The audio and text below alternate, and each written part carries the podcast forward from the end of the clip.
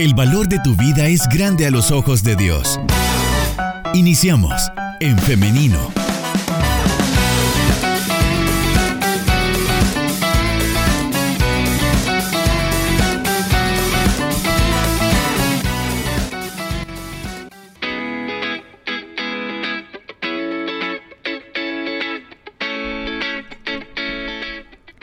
Tres minutos nos separan de las 10 de la mañana. Son las 9 con 57 minutos y estamos de regreso con más de En Femenino y ya es momento de la entrevista. Sin embargo, antes quiero enviar unos saludos que nos llegan a nuestro WhatsApp.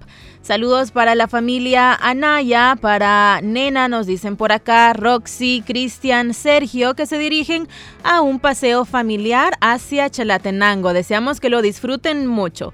También tenemos saludos por acá que nos dicen, nos escuchan en Quesaltepeque y también nos están reportando que está lloviendo por allá. Y nos dicen eh, aquí escuchando la radio y el programa en femenino mientras estamos en los quehaceres del hogar. Bueno, nos alegra mucho estarle acompañando en esta mañana. También me están preguntando acerca de, del libro del que tomé los consejos que les compartía para dejar de ser impuntual. Con gusto les comparto el nombre del libro y su autora es el libro Nunca vuelvas a llegar tarde de Diana de Lonsor. Así, el de Lonsor va junto. Diana de Lonsor, el libro Nunca vuelvas a llegar tarde. Por ahí tenemos eh, también otros saludos hacia eh, el occidente del país. Ahora sí, vamos ya a dar inicio a nuestra entrevista y le damos la bienvenida al doctor Enrique Molina. Adelante, doctor, ¿cómo está? Muy buenos días, Liz. Eh, también saludos a cada uno de los radioescuchas de Radio Restauración.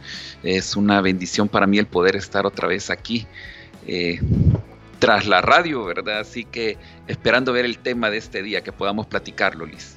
Claro, y el tema de hoy es muy importante y es que vamos a hablar acerca de la prevención de problemas odontológicos y tratamientos para pacientes diabéticos. Así que eh, quédese pendiente y también le invitamos a que participe con nosotros a través del WhatsApp 78569496 y con gusto vamos a estarle leyendo o escuchando.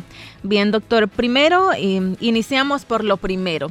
¿Qué sería em, en odontología la prevención para pacientes diabéticos o personas diabéticas? Perfecto, Liz. Bueno, quizás entraríamos lo primero que es entender que es un paciente diabético y saber pues que es un paciente realmente una persona normal con lo único que tiene un problema eh, sistémico, si lo quisiéramos llamar así, que normalmente ya es de uso de medicación y con los cuales nosotros debemos tener mucho cuidado. Cuidado, bueno, el paciente lógicamente sabe que tiene que tener ciertos cuidados en cuanto a su salud integral, porque la diabetes si no es controlada empieza a causar muchos estragos. A nivel totalmente sistémico estoy hablando. Ahora, si nos metemos ya en la parte odontológica, un paciente diabético lo podemos clasificar en pacientes controlados y pacientes no controlados. Si es un paciente controlado, podemos trabajar los diferentes tratamientos odontológicos sin ninguna complicación. Siempre hay prevenciones antes de trabajar y vamos a hablar de eso, pero si es un paciente no controlado, en el cual nosotros, bueno, aquí es si el paciente sabe o no sabe, uno, uno como dentro de la rama de la salud hace ciertas preguntas a la hora que uno entrevista al paciente y uno va deduciendo cuando hay algún tipo de problema y siempre es necesario pedirle al paciente ciertos exámenes de sangre para poder corroborar si el paciente está o no está, eh, es o no es diabético en este caso, si es controlado o no es controlado. A lo cual, antes de tocar a un paciente así, que no es controlado, siempre tenemos que remitirlo con el endocrinólogo para que sea él quien pueda primero ponerlo en control de su enfermedad y posteriormente nosotros ya podemos actuar. Quizás eso es lo primero que uno debe de saber. Ahora, ¿qué pasa cuando llega un paciente a la clínica que él ya sabe que es diabético y nos dice, doctor, yo soy diabético? Entonces ya inmediatamente uno ya sabe que hay un protocolo que nosotros debemos de seguir. Estos protocolos son, lo primero es equilibrar al paciente en su salud general, eh, dental, ¿verdad? Porque sabemos que el paciente ya está controlado y empezamos a eliminar focos de infección. Ahí es donde viene los, la prevención, ¿verdad? La prevención es siempre, bueno, cualquier paciente va a hacer la prevención, siempre empezaríamos con limpiezas dentales, eh, evaluar al paciente cómo es su higiene eh, diaria, ¿verdad? Si está utilizando bien el cepillo, no lo está utilizando bien, eh, los tipos de pasta, si utiliza enjuague bucal, el hilo dental, eh, como un paciente normal. Ahora, cuando se, se ve a un paciente diabético, en el caso de nosotros como, como centro odontológico, sí nos gusta tener el paciente eh, controlado en cuanto a, las, a la limpieza dental, a la, a la higiene dental que nosotros le hacemos profesionalmente, más corto que un paciente que un paciente normal. Por ejemplo, un paciente normal nosotros estamos haciéndole sus, limpiezas dentales cada cuatro meses. Así lo trabajamos. Pero un paciente diabético lo estamos viendo cada tres meses, o sea, cuatro veces al año. ¿Por qué? La idea es mantener la menor cantidad de bacterias posibles en la boca del paciente y así lograr que se mantenga equilibrado. Si hay una buena higiene en el paciente diabético, el resto, todo lo que es alrededor de sus tejidos orales está bien. Pero si hay una mala higiene, empieza un problema más, más delicado. Así que eso quizás sería lo primero en cuanto a prevención, las limpiezas dentales cada tres meses. Pero después pudiéramos hablar qué pasaría con los pacientes que hay que hacerles tratamientos un poquito más, digamos, un poquito más complejos, porque los primeros son tratamientos simples, eh, la limpieza dental, el paciente necesita una obturación o los famosos rellenitos, pero ¿qué pasa con un paciente que necesita ya una extracción dental? Entonces, con, un paciente así, nosotros tenemos que tener ciertos cuidados. Y normalmente, y de nuevo entro aquí, la diferencia es si el paciente es controlado o no es controlado. Si el paciente no es controlado, no lo podemos tocar hasta que el endocrinólogo nos da el ok. Pero si el paciente es controlado, entonces nosotros podemos hacer tratamiento, sí, una cirugía, una extracción, lo podemos hacer y siempre lo que hacemos es eh, para resguardar al paciente y resguardarnos también nosotros, le dejamos siempre eh, antibiótico profiláctico antes de hacer cualquier tratamiento ya más profundo. Dejamos exámenes de laboratorio, hacemos el glucotest que es, muy importante saber cómo está ese día el paciente y si el paciente está en sus rangos normales, podemos trabajar. Y solo si fuera alguna emergencia y, y, nosotros en el glucotest vemos que tiene menos de 185 nivel de glucosa, entonces podemos trabajar. Si es mayor a eso, es mejor controlar la glucosa antes que tocar al paciente. Nos puede, Ahí se, le he hecho un, pequeño resumen, ¿verdad? Pero ahí lo vamos a ir metiendo poco a poco. Claro, eh, ¿puede repetir los niveles de glucosa que, que acaba de mencionar? Sí, el máximo que nosotros podemos, eh, pero en una emergencia, sí, sí quizás lo dejo claro, porque es una emergencia, el paciente llega con dolor, eh, llega con, con, mucha molestia y todo, el nivel máximo que nosotros podemos trabajar es de 185, nivel de glucosa en sangre. Eso es lo que podemos trabajar, pero en emergencia. Si no, pues esperamos que el paciente esté siempre en los rangos, en los rangos normales de 95, 120, que, que son los rangos normales, pero aún así, si es paciente diabético, eh, nosotros siempre preferimos eh, trabajar con una, nosotros le llamamos una profilaxis antibiótica, en la cual por precaución o prevención dejamos siempre un antibiótico antes de hacer un tratamiento eh, profundo, ¿verdad? En este caso, como les digo, una extracción o vamos a hacer una limpieza dental profunda, entonces, eh, donde vamos a saber que vamos a eliminar focos de infección, entonces es mejor proteger al paciente.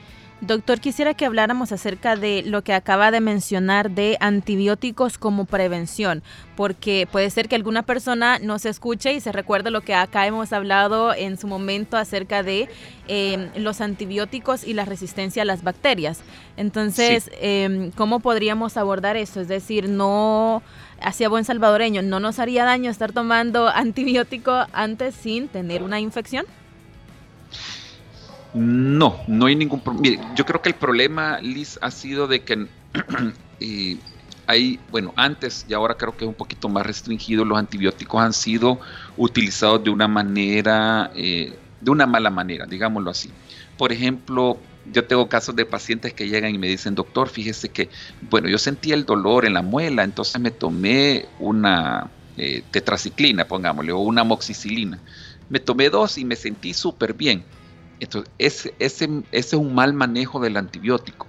El antibiótico tiene una característica, que si no es tomado eh, de una manera eh, dirigida, lo vamos a llamar así, si no ha sido tomado de una manera dirigida por un médico, y solo se uno dice, el tratamiento que me voy a hacer, tres días me tomé de antibiótico, y el tratamiento ideal para ese, antibiótico es de siete días, entonces lo que sucede es que la bacteria toma resistencia. Y eso sucedió mucho con la moxicilina. La moxicilina ha sido uno de los antibióticos como es de más de, uso común y quizás de, fue mucho de venta libre. Eh, la gente empezó a tomar el antibiótico un día, o solo me tomé una cápsula o dos cápsulas, o a mí el doctor me lo dejó siete días, pero en el tercer, cuarto día me sentí bien, entonces lo corté, ya no lo seguí tomando. Entonces eso creó una, creó una resistencia en las bacterias, lo cual hace de que ya cuando uno, ya uno deja ese tratamiento, el antibiótico ya no, ya no funciona. Entonces, ¿qué, ¿qué nos toca? Migrar a un antibiótico un poco más fuerte. ¿Y qué pasa si este antibiótico una citromicina, le, también lo tomaron de una manera así irregular, pasamos a un antibiótico más fuerte.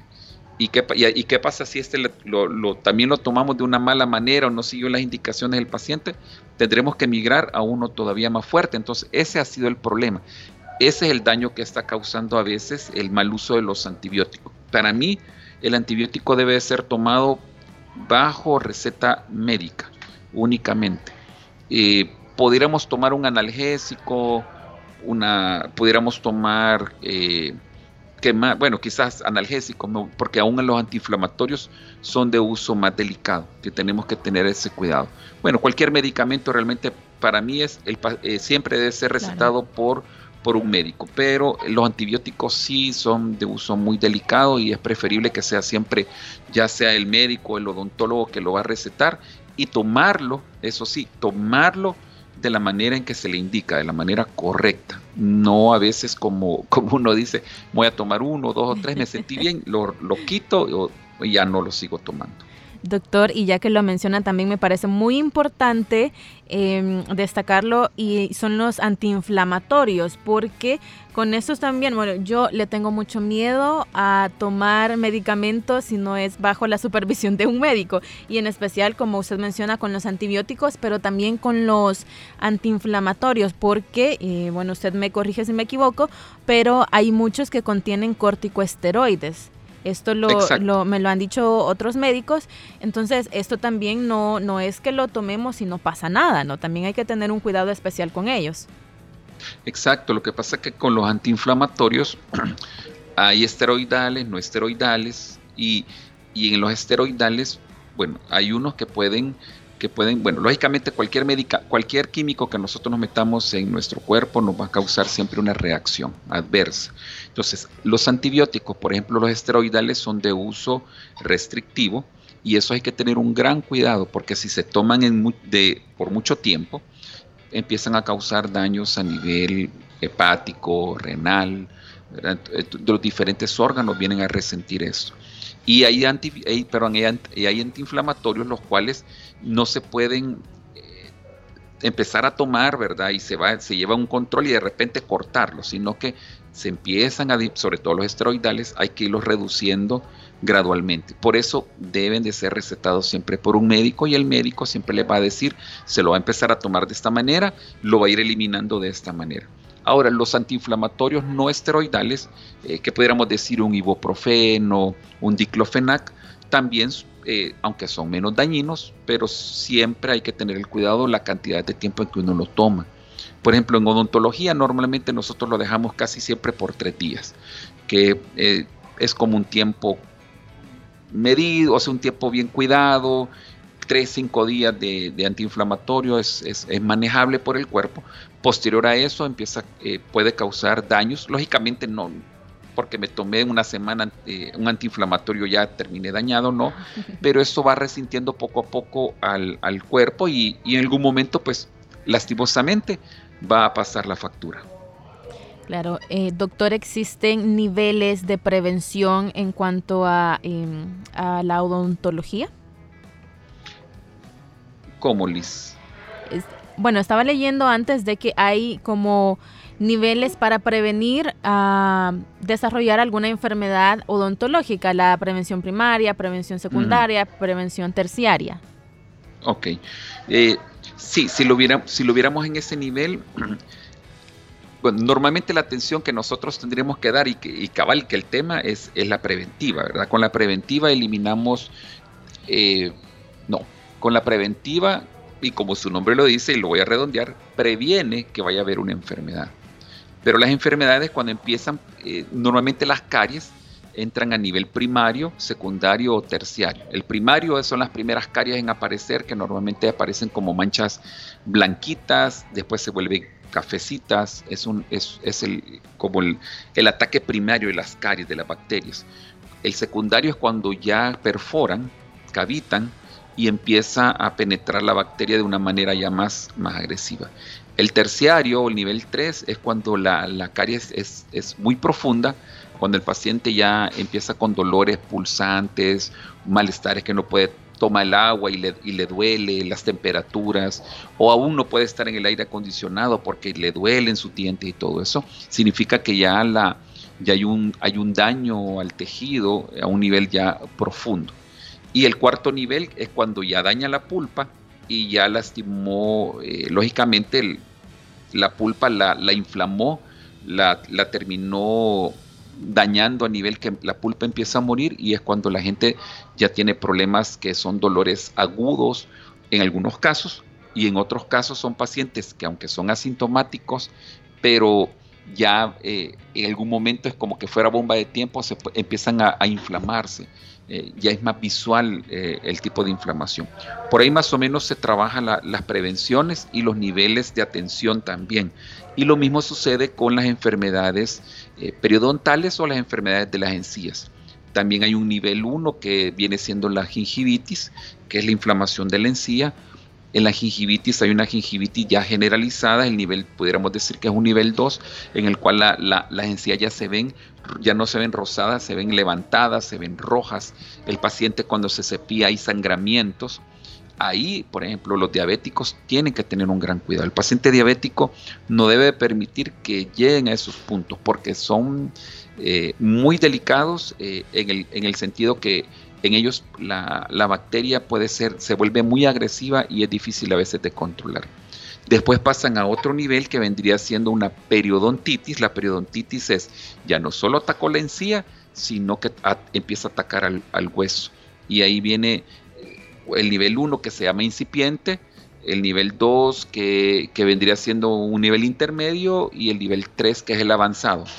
En la, en la periodontitis avanzada son aquellos pacientes que están llenos de sarro, las piezas dentales ya tienen movilidad, las encías se han bajado, dejan al descubierto las raíces, que al final lastimosamente son las piezas que terminan en extracciones.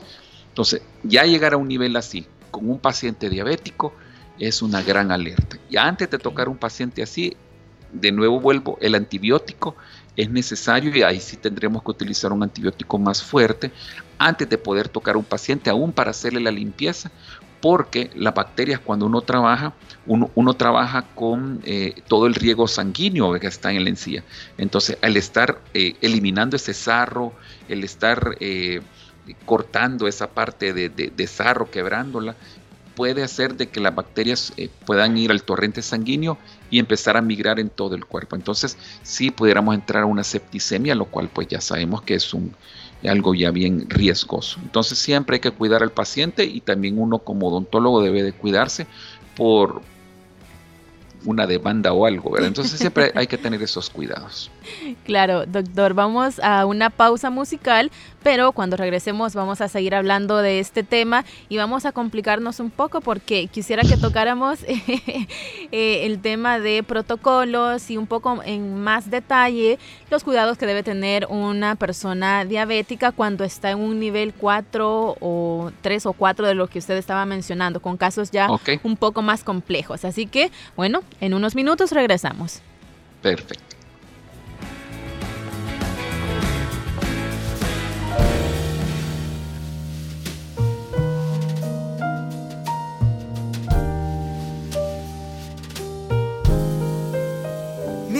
mientras vienes, estaré pregonando tu amor y viviendo tu palabra.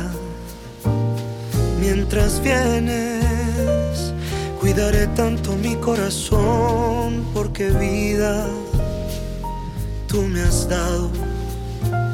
Mientras vienes, yo seré un ciudadano mejor tuyo soy. Tu reflejo lo quiero llevar donde vaya, donde vaya, tuyo soy. Mientras vienes, yo seré aquel hijo ejemplar todo el tiempo, el que honra no para de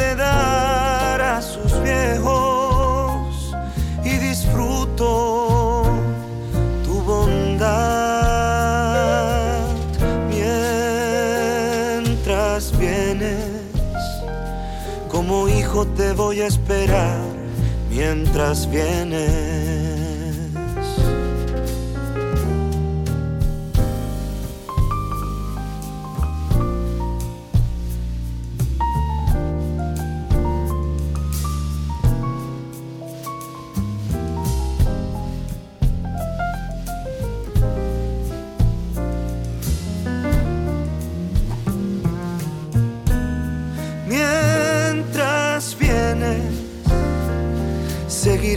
Observando en la flor un milagro de tus manos. Mientras vienes, seguiré dependiendo de ti como un niño en tus brazos. Mientras vienes, amaré a mi esposa y guiaré a mis hijos, como tú con la iglesia lo he aprendido. Yo te espero, mi Jesús.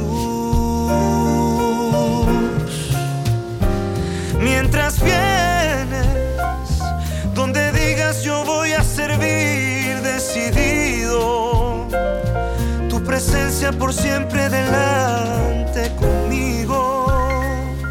Cuando vuelvas,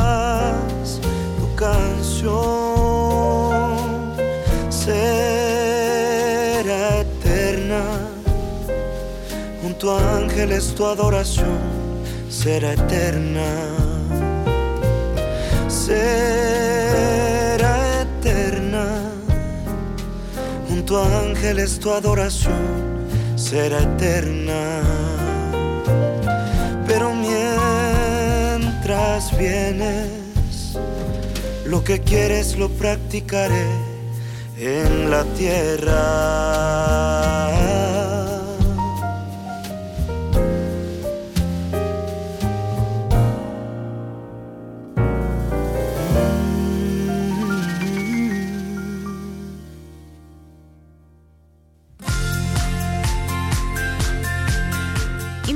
Lectura de la Biblia como la búsqueda de un tesoro, en el cual puedes encontrar la sabiduría y la fuerza que necesitas para hoy. Anímate a adquirir el hábito de leer la Biblia. Te aseguro que tu vida va a mejorar.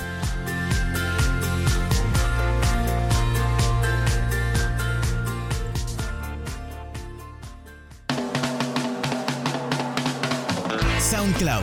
Esta tertulia la puedes volver a escuchar ingresando a En Femenino SB.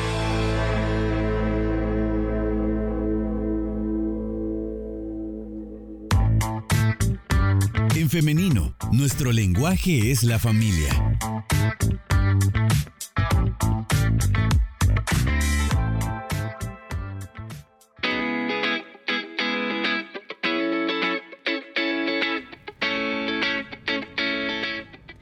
De la mañana con 20 minutos. Estamos de regreso con más de En Femenino y la entrevista de esta mañana.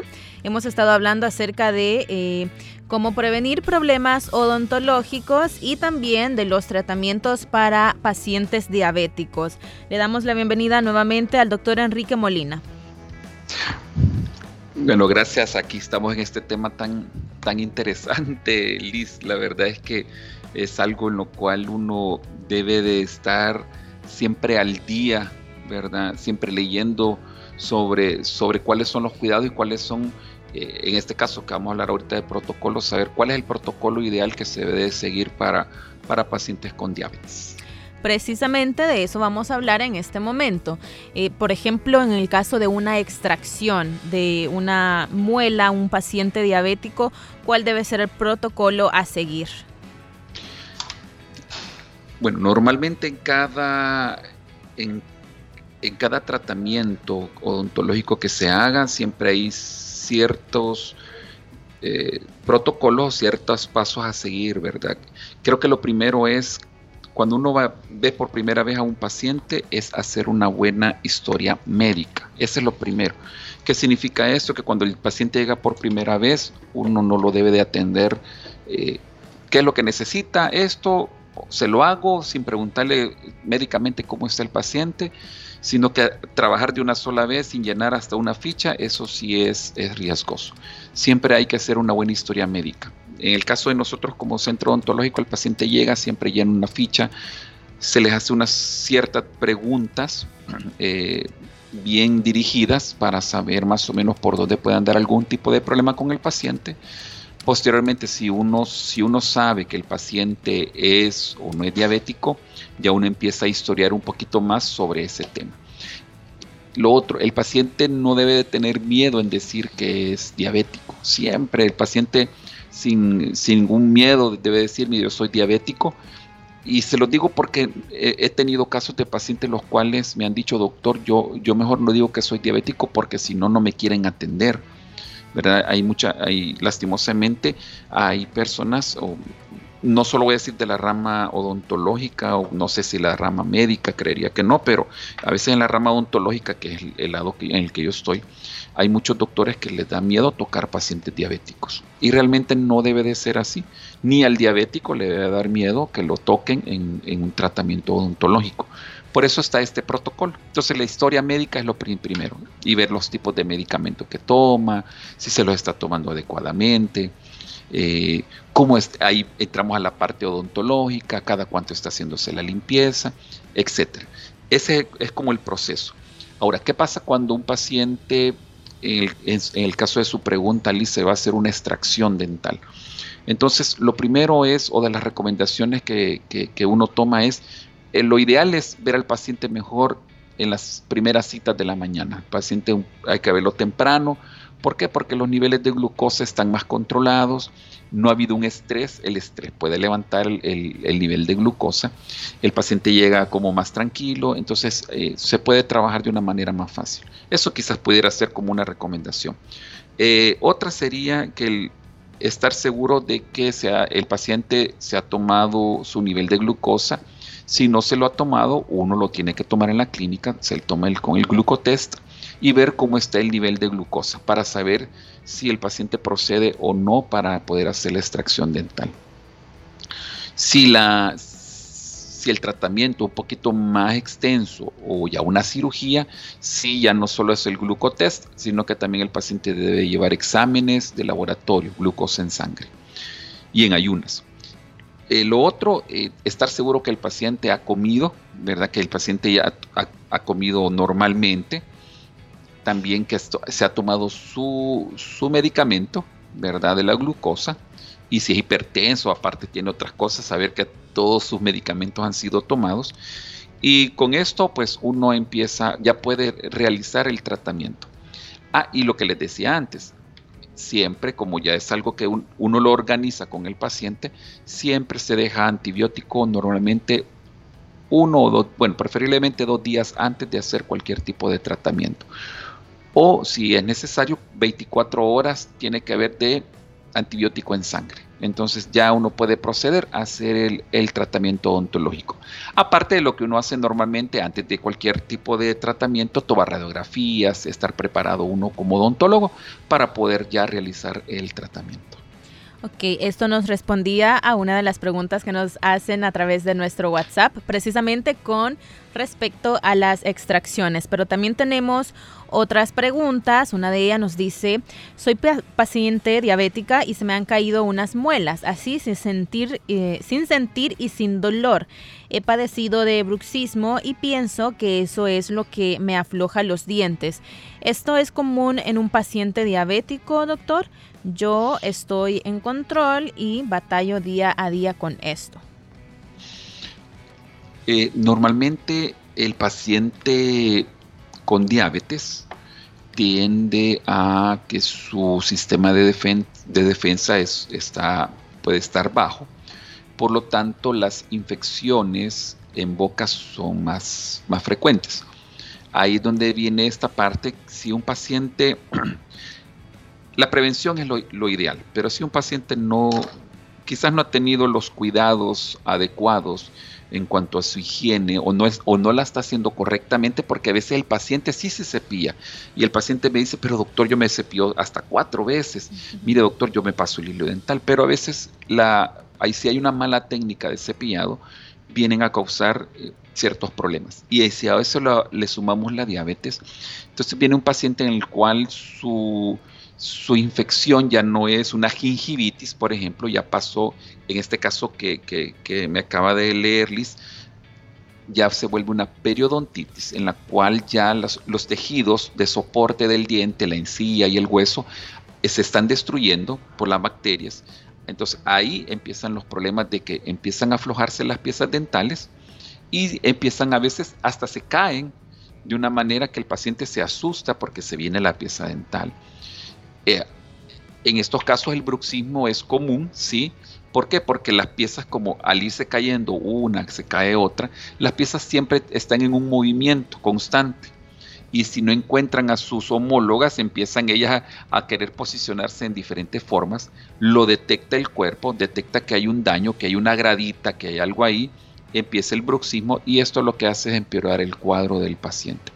Entonces, en casos así, normalmente es el control primero odontológico es, es totalmente importante y posteriormente es salvar el tejido periodontal que ha quedado, salvar las piezas dentales que han quedado, las piezas que ya tienen un daño muy grande, es mejor extraerlas porque son focos de infección y posteriormente poder colocar aparatos eh, ya sea fijos o removibles, para poder volver a tener o normalizar la mordida del paciente. Tenemos una última consulta eh, por medio de audio, así que vamos a escucharlo. Ok. Buenos días. Yo quiero eh, hacerle una pregunta al doctor. Me llamo Elisa Benarbay.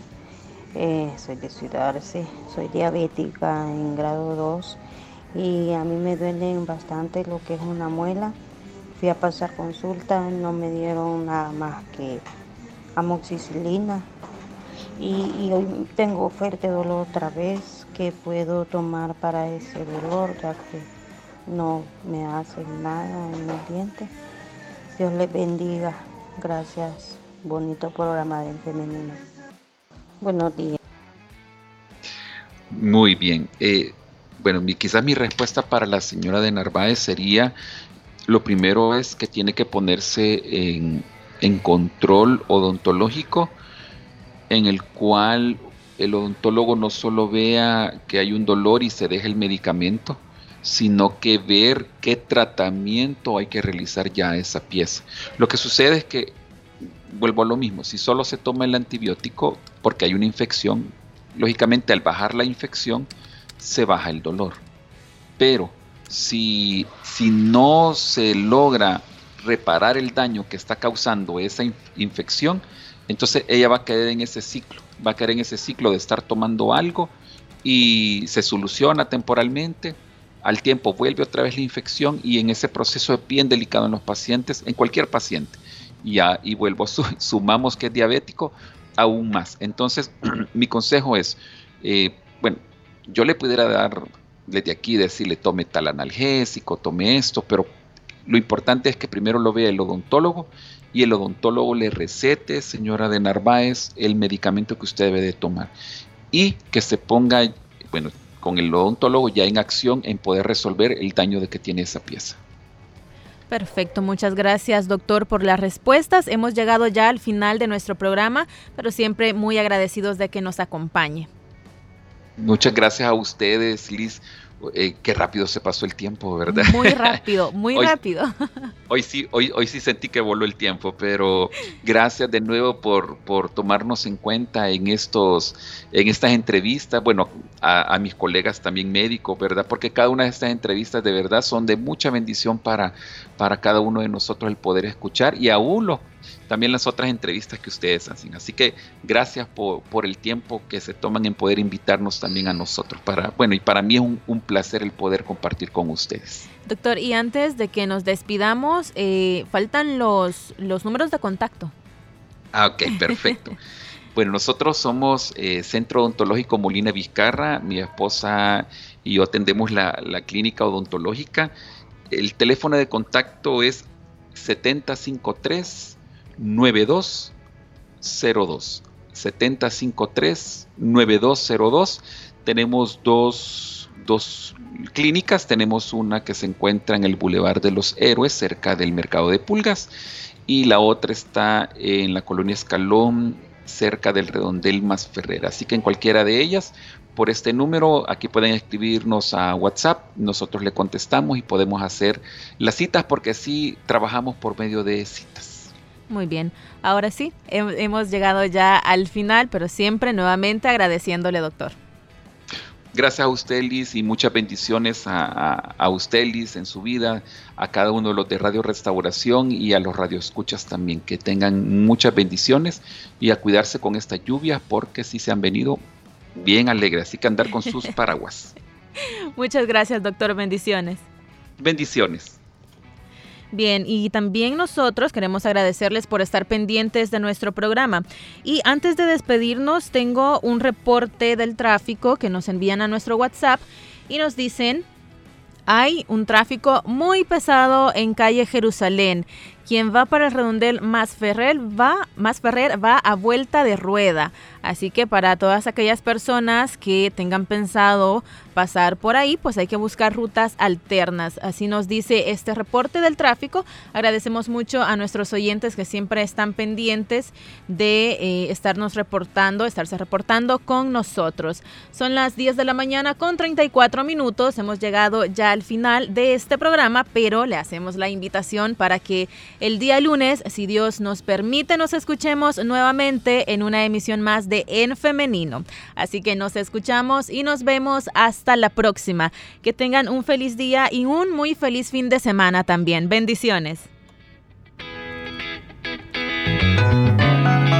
Construye tu vida con pensamiento propio. Hasta la próxima.